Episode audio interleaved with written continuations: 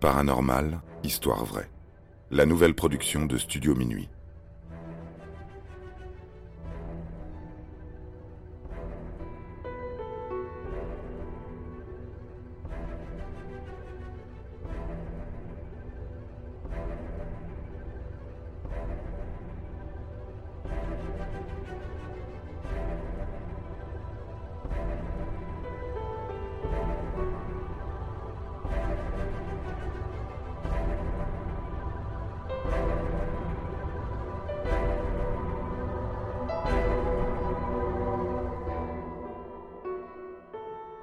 Un appel téléphonique d'outre-tombe.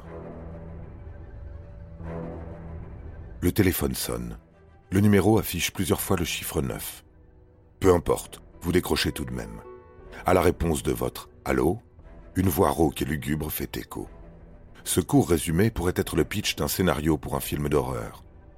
Or, dans ce témoignage, il s'agit bien de la réalité.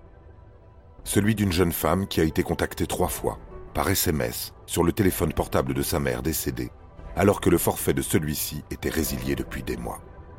Elle souhaitait l'informer qu'elle l'aime et qu'elle est toujours présente à ses côtés.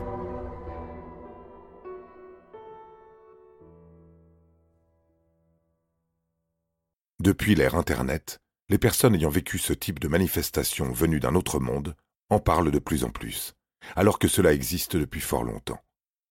Sans doute que les anciennes victimes avaient peur d'être ridiculisées ou internées. Pourtant, en 1870, l'Américain Thomas Edison, intrigué par la mort, a tenté de fabriquer un appareil, depuis nommé nécrophone, pour communiquer avec les défunts. Il a même établi un pacte avec son associé, William Xalter Dinwiddie, stipulant que le premier qui mourra enverra un message à l'autre. Edison n'aura pas le temps d'en terminer la construction, même si durant ses expériences, il y a eu des contacts avec l'au-delà, que sa famille a voulu taire, certainement pour préserver sa réputation de scientifique.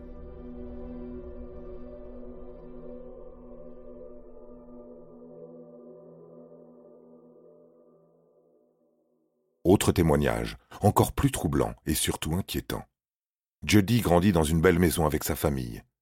Durant son enfance, elle observait sa sœur dont les évanouissements quotidiens restaient inexpliqués. Comme possédée, sa sœur communiquait trop souvent dans une langue inconnue. Les nuits étaient interrompues par des hurlements, et les objets se mouvaient tout seuls.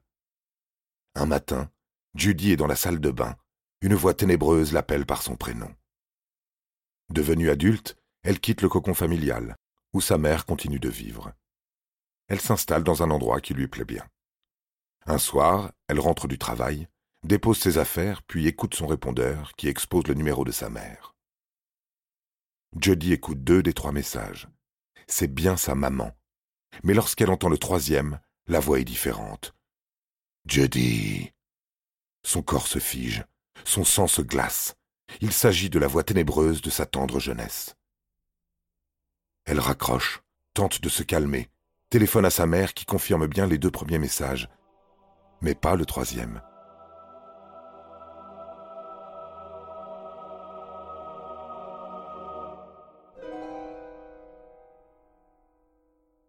Quelque temps plus tard, Judy décide de révéler ce phénomène paranormal au public.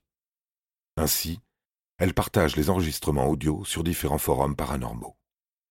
S'ensuivent de multiples échanges de messages et de débats entre les internautes.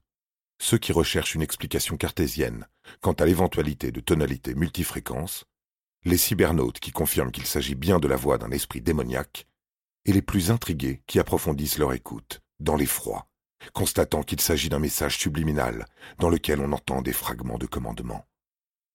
Va à la maison, dépêche-toi. Il est donc fort probable que ce fantôme qui hante la maison familiale en veut à Judy. Il l'attend, la réclame, la désire.